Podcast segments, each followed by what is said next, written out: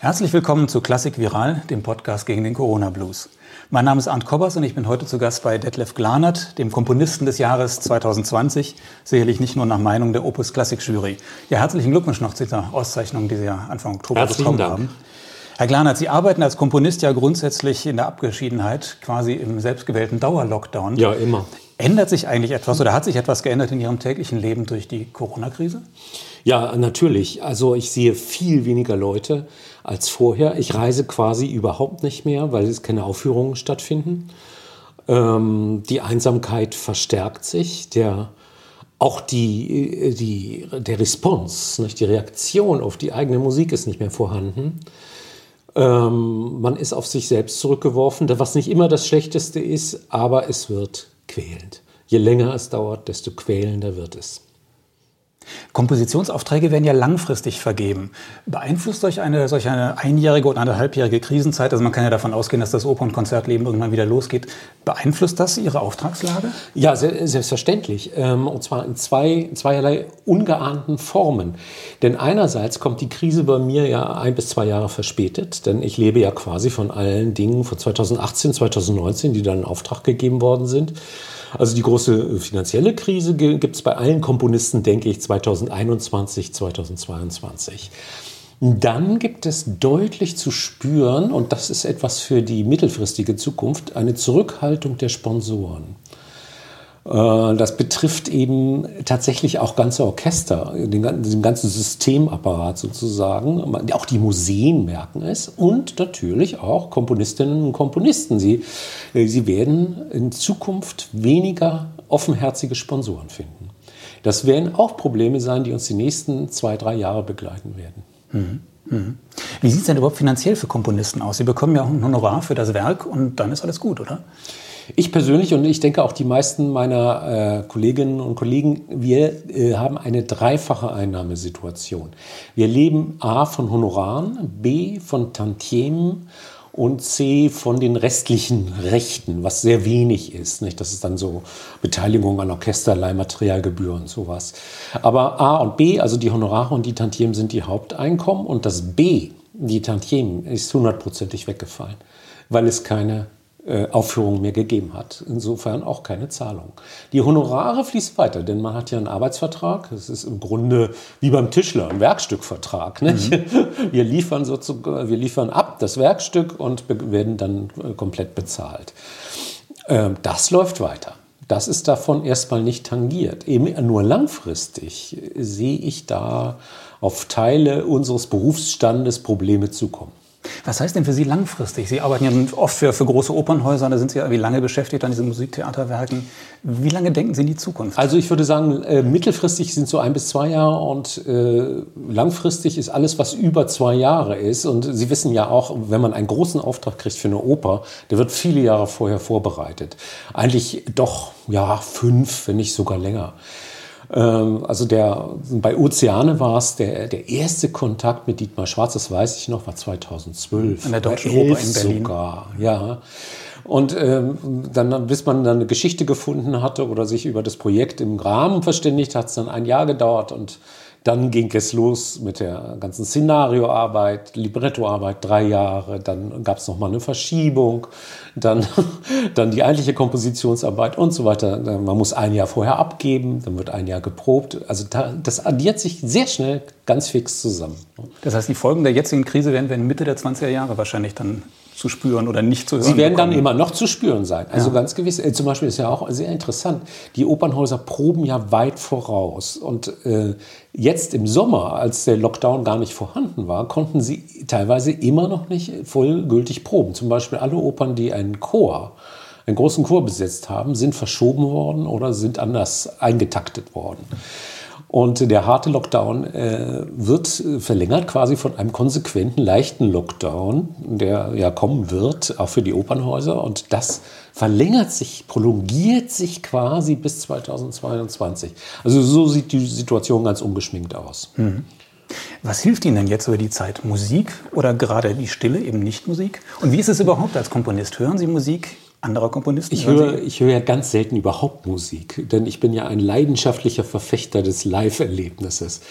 Und äh, alles andere ist, wie der Wolfgang Griemer gesagt hat, ja bloß die Dokumentation des Ereignisses, aber nicht das Ereignis selbst. Das Ereignis selbst bleibt das Große, das, was uns ja heute allen fehlt, nicht? also wirklich schmerzlich fehlt. Und äh, das Digitale, äh, wenn ich das so salopp sagen darf, das können Sie ja in der Pfeife rauchen. Dieses ewige Geknister, zusammenbrechende Leitungen und Küchenakustik, das geht mir jetzt so auf den Zeiger wie wahrscheinlich auch vielen anderen. Mhm. Aber ich habe natürlich Musik gehört, denn manchmal äh, ist doch die mentale Situation so ähm, bedrückend auch, ja, doch, man muss es sagen, depressiv. Ne? Das bleibt nicht aus, da gibt es durchaus Wellen. Und ich habe mich dann entschieden, nur Tröstliches, Affirmatives zu hören. Dinge, die mich äh, vermögen, innerlich irgendwie zur Ruhe zu bringen oder zu einer Ausgeglichenheit wieder, um, um diesen Wutattacken und diesen Hassanfällen irgendwie zu entgehen.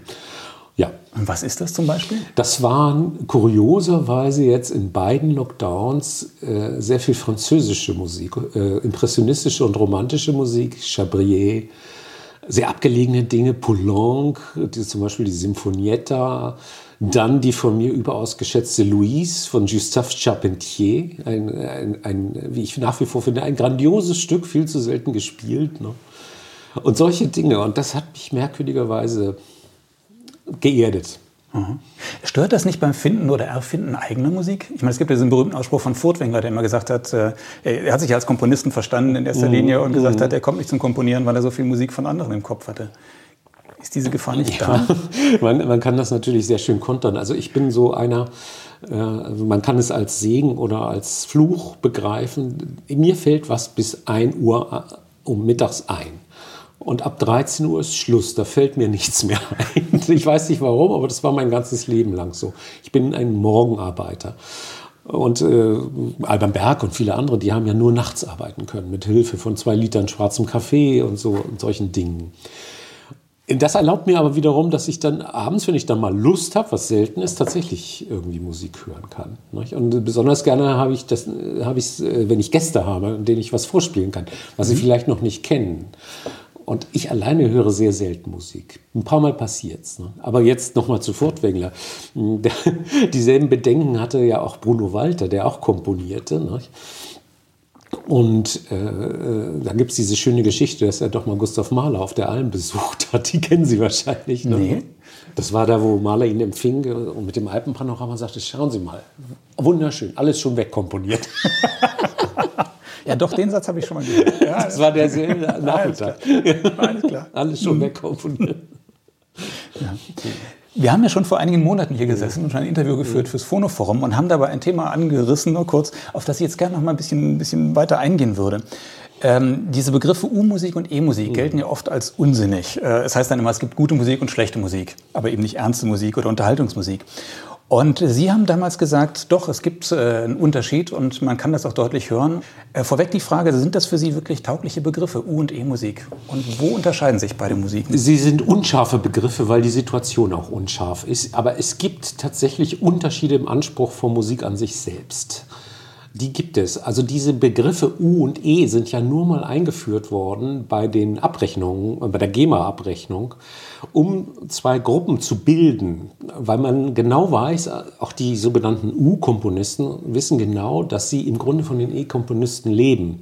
Nicht? Zum Beispiel ähm, ist das ja ein historisches Faktum, dass die gesamte Jazzharmonik aus dem Impressionismus im Prinzip stammt. Ne?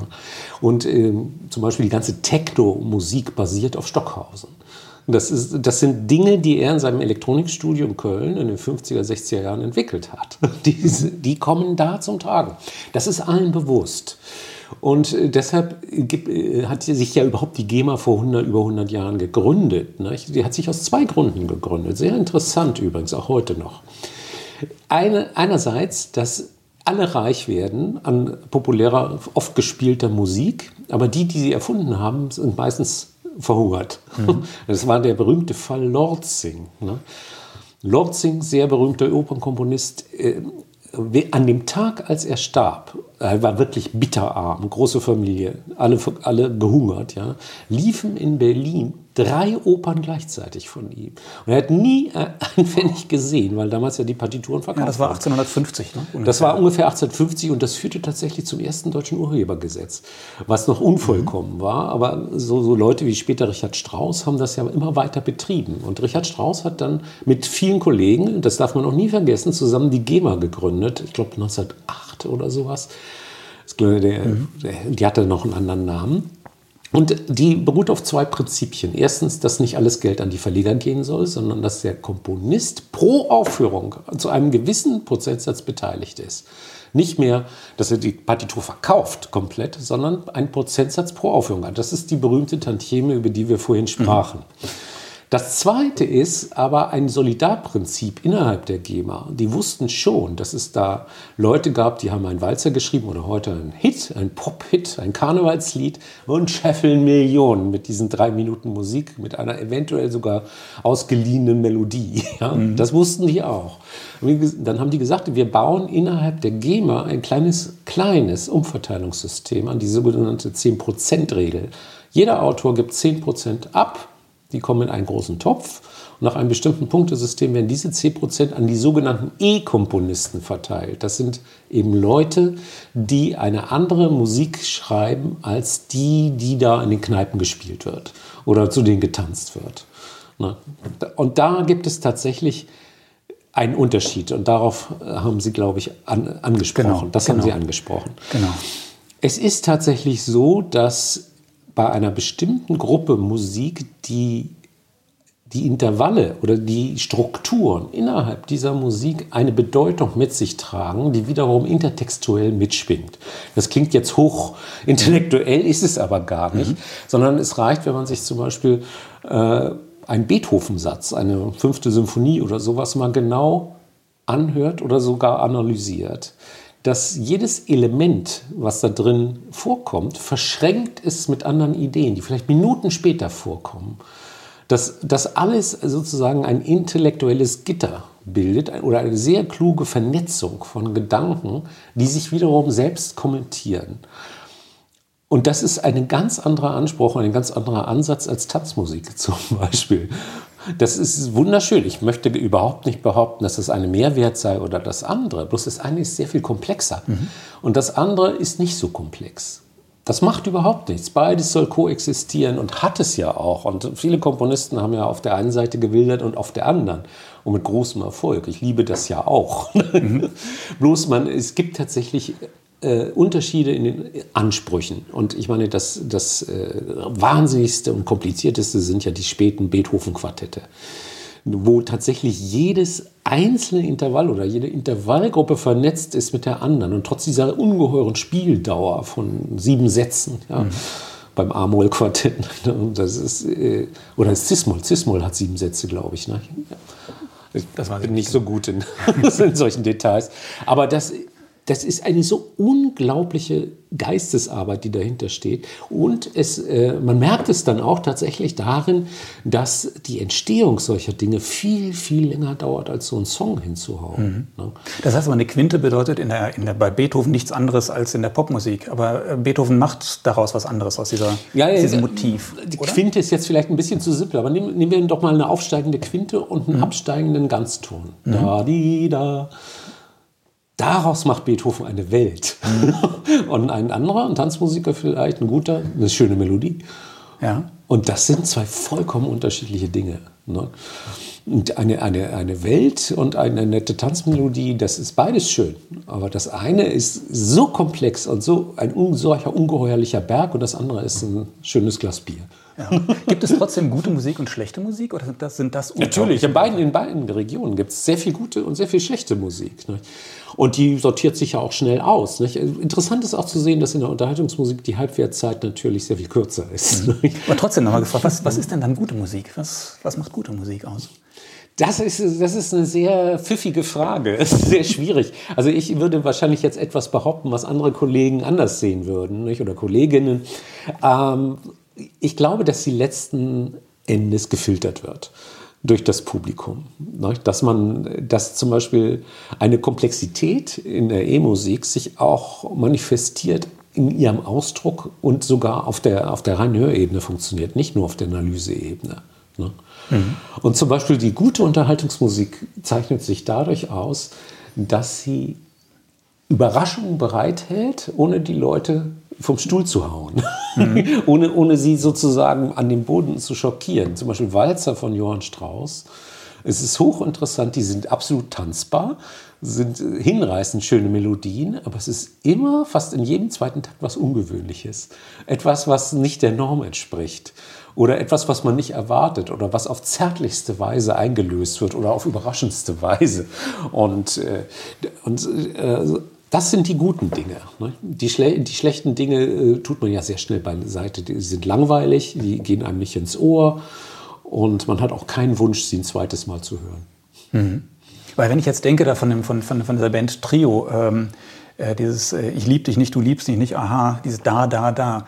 Da kommt ja im Grunde in dem Stück, ja, das ganze Stück ist überraschend, aber es kommt ja keine Überraschung in dem Stück selbst. Ja, weil trotzdem Ton, kann man nicht sagen, der Tonfall ist überraschend. Der Tonfall an sich, ja. Der Tonfall, ich meine, das ist eine geniale ist Idee und es ist genial umgesetzt. Da, da, da. Diese gelangweilte Männerstimme. Ja. Das, und das hat, das hat wahrscheinlich für einige Zeit ein Lebensprinzip oder ein Lebensgefühl beschrieben, was sehr aktuell war. Ja. Und deshalb wurde das ein Hit. Ne? Ich bin der Anton aus Tirol. Ein Riesenhit, war, glaube ich, an der GEMA-Spitze mehrere Jahre lang. Aber können Sie auch zugestehen, das ist gut gemacht oder gute Musik oder ist das ist, passt naja, gut, gut gemacht, so? das ist eine technische Kategorie. Mhm. Ne? Also da kann man, äh, aber auch das ist heikel. Nicht? Also zum Beispiel, es gibt ja diese berühmten Briefe von Gluck, über Gluck von Mozart und Haydn, wo sie sich lustig machen über seine technischen Fehler. Gluck war nicht so, hat nicht so gut einen vierstimmigen Satz geschrieben. Aber der war ein, ein Bühnentier ohne Ende. Der konnte Sachen erfinden. Ne? Das ist technisch nicht gut gemacht. Oft mhm. bei Gluck. Mhm. Oh, ja. ist also Quintparallelen und alles Mögliche. Ne? Das fanden Mozart und Haydn sehr komisch und haben da ihre Witze drüber gemacht. Ne? Äh, also Sie sehen, auch technisch schlecht gemachte Sachen können manchmal sehr gut sein. Ne? Ja, aber das ist ja wahrscheinlich nicht der Grund, warum Gluck dann doch so ein bisschen untergegangen ist in der Musikgeschichte. Oder kann das damit zusammenhängen? Nee, das mit dem Untergehen, das bezweifle ich jetzt einfach mal. Ich, ich halte den für so wichtig, der, der hat seine Phasen, der kommt und geht. Ja. Es gibt ja so Komponisten, in den 50er, 60er Jahren hat doch kein Mensch Richard Strauss gespielt. Mhm. Das ist, sag mal, einmal vielleicht eine Oper irgendwo. Nicht? Und plötzlich kam das wieder alles. Mhm. Ne? Aber wenn man jetzt an die großen Komponisten des 18. Jahrhunderts denkt, ich glaube, die meisten Leute würden Gluck nicht aufzählen. Vielleicht dann später, ach ja, den gab es ja auch noch, aber er ist nicht so. Ja, genau wie Rameau jetzt eine große Revivalwelle hat. Ich denke, dass Gluck auch wieder kommt. Ja.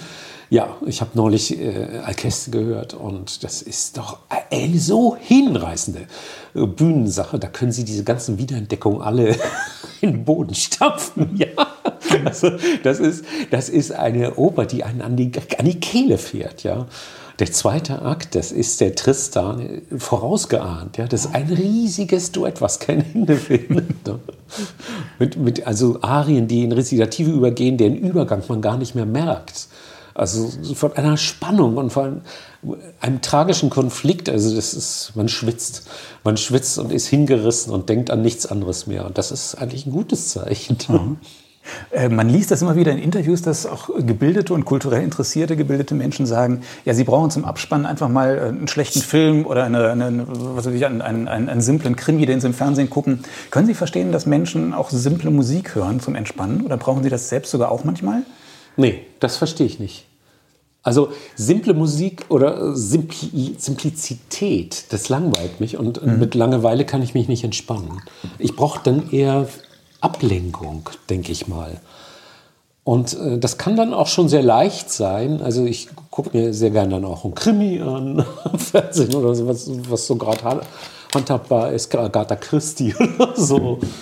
Äh, hat Brecht ja auch gerne gelesen, habe ich, gele hab ich irgendwie mitgekriegt. Aber zum Beispiel Musik als, als Bedröhnung, als, als so Hintergrundrauschen, das begreife ich nicht. Das ist mir so fremd. Das ist, verstehe ich auch nicht, äh, dass Leute so viel Musik hören können mit ihren Kopfhörern. Also ich sehe es ja in der U-Bahn und überall und das, das würde mich halb, halb wahnsinnig machen, so viel Getöne um mich herum. Also habe ich, hab ich mein Leben lang nicht gemacht. Ich habe es einmal versucht, weil ich dachte, das machen alle, muss ich auch machen. Das Ding ist irgendwo verrostet. ähm, Nochmal ein Themenwechsel. Ähm, ich finde ja, Filmmusik funktioniert in der Regel nicht ohne Film oder zumindest nur in kleinen Ausschnitten, wenn man Themen hat Stimmt, oder sonst was. Aber jetzt als ganzer Soundtrack nicht. Ja. Wie ist es bei der Oper? Sie komponieren ja viele Opern. Funktioniert die Opernmusik, gute Opernmusik ohne Szene? Das kommt drauf an. Also kann man sich Oper auf der CD das ist anhören? Eine hochinteressante Frage, weil ich auch im ersten Lockdown mir mal äh, bei auf YouTube so Filmmusik angehört habe. Und zwar diese alten Klassiker, Franz Wexman und Bernard Herrmann und sowas. Und ich sage Ihnen, Sie haben völlig recht, es funktioniert nicht. Es funktioniert nicht. Bei Opernmusik ist es wechselweise. Sie können zum Beispiel die reine Musik eines Aktes kaum ertragen im Konzert. Also nur wenn es sehr dicht komponiert ist. Aber bestimmte Stellen, die, wo die symphonisch gedacht sind, wahrscheinlich auch, diese berühmten Exzerpte, das geht. Ne? Aber schon bei Ballett ist es schwierig. Es gibt ja äh, vom Feuervogel diese berühmte, äh, dieses Ballett, die Originalfassung von, von Stravinsky, die sehr, sehr toll ist. Die ist viel toller, finde ich, als diese kleine instrumentierte Fassung. Die wird öfter mal komplett gespielt. Und da ist ein Fehler, man, diese vielen Rezitative, diese Pantomimen, die da drin sind, das funktioniert im Konzertsaal alles nicht. Da, da würde ich radikal streichen. Einfach einen Sprung machen, ein paar Takte. Ne? Mhm. Oder schneller dirigieren. Aber das, das funktioniert nicht, das trägt nicht. Man braucht das Bild dazu. Wagner hat da sehr interessante Artikel drüber geschrieben. Ne? Da gibt es diese berühmte Bemerkung im Tannhäuser. Habe ich Ihnen das schon mal erzählt? Ne? Nee.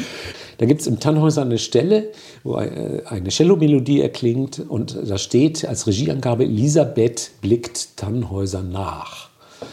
Und da gibt es eine Bemerkung von Wagner, sollte der Regisseur Elisabeth nicht Tannhäuser nachblicken lassen, ist dieses Solo zu streichen.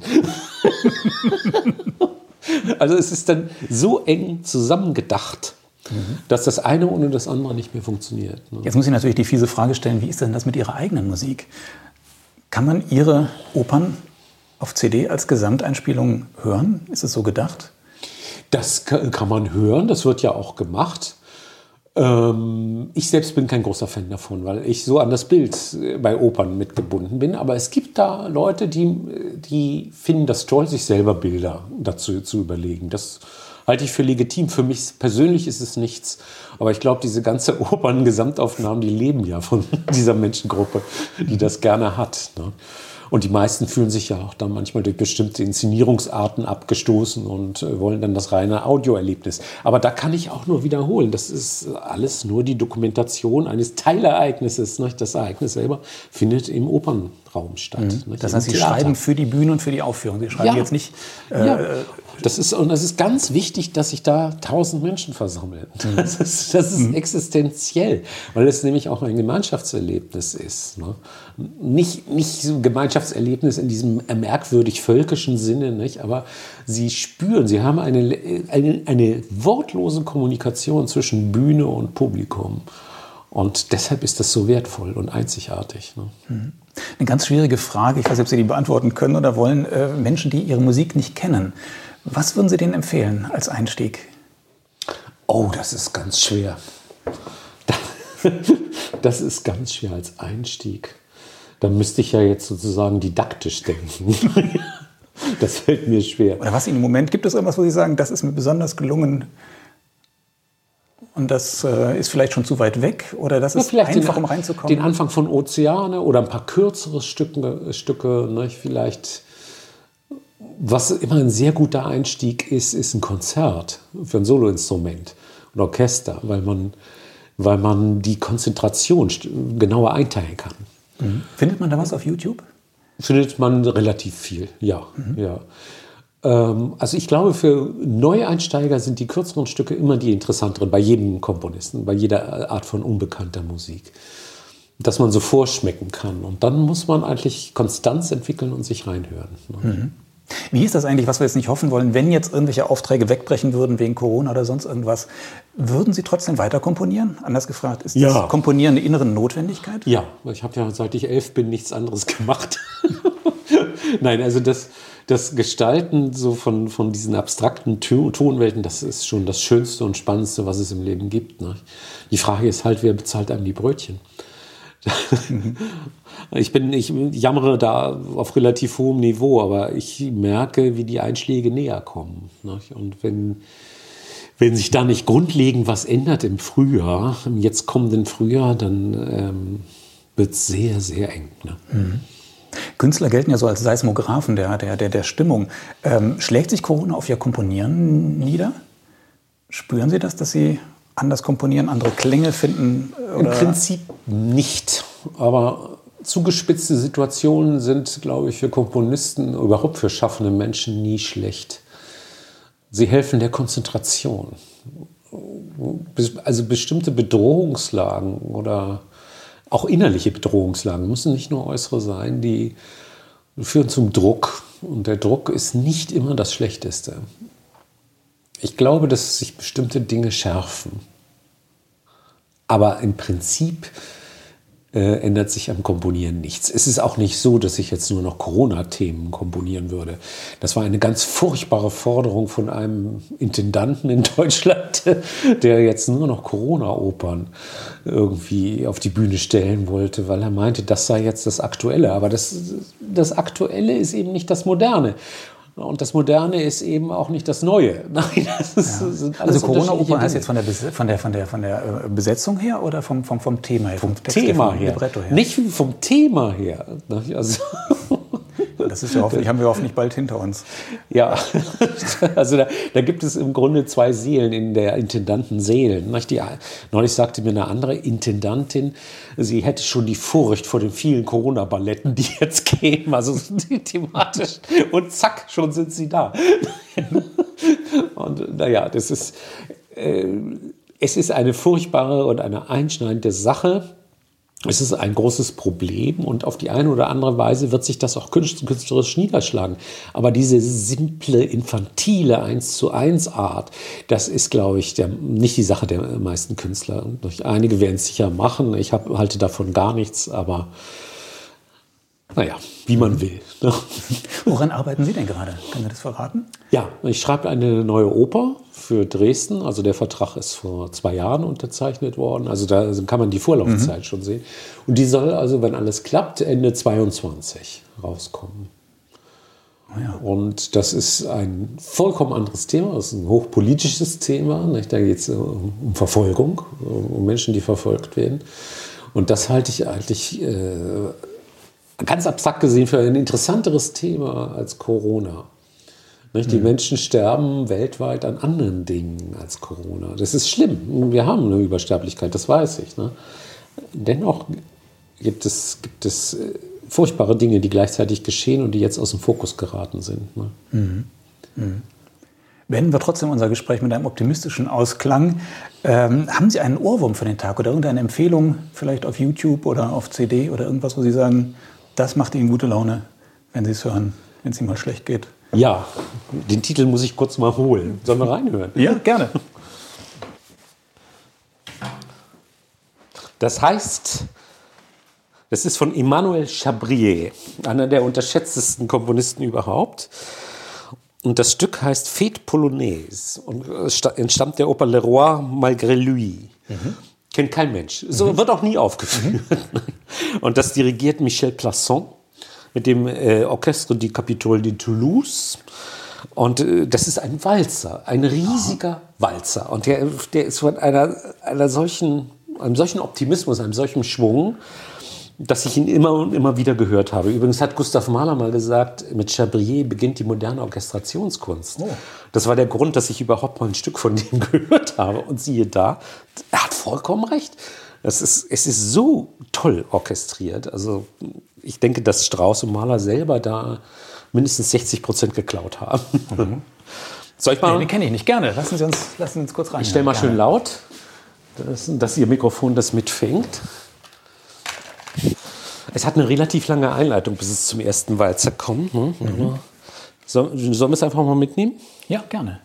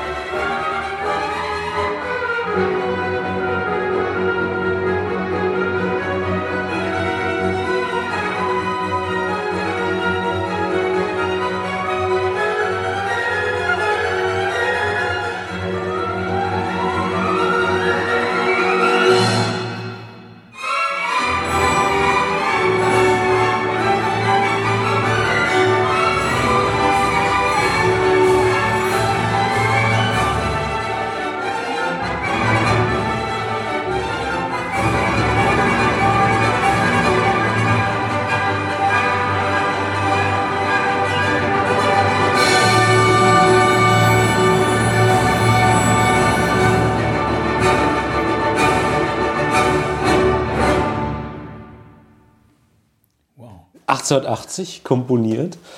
Und das halte ich für äh, Unterhaltungsmusik auf allerhöchstem Niveau. Oh ja. ja. Und das ist interessant übrigens, weil der Chabrier eigentlich äh, ein Bindeglied einer bestimmten französischen Tradition ist. Er gehört eigentlich zwischen Offenbach und Poulenc. Mhm. Diese sogenannte leichte Ecke. Und das ist hochinteressant, weil eine bestimmte Operettentradition sich oder über diese sogenannte Opera Comique so fortsetzt. Ja. Aber es ist ungemein spannend, weil ja immer wieder unerwartete Wendungen kommen und ja, das ist völlig Ideen. verrückt. Und Sie, wenn Sie das öfter hören, äh, entdecken Sie immer mehr kleine Schönheiten, wie er dann äh, im Grunde das symphonisch aufbaut. Nicht der erste Walzer hat so eine erste Satzfunktion, der zweite ist ein zweites Thema im Grunde. Nicht?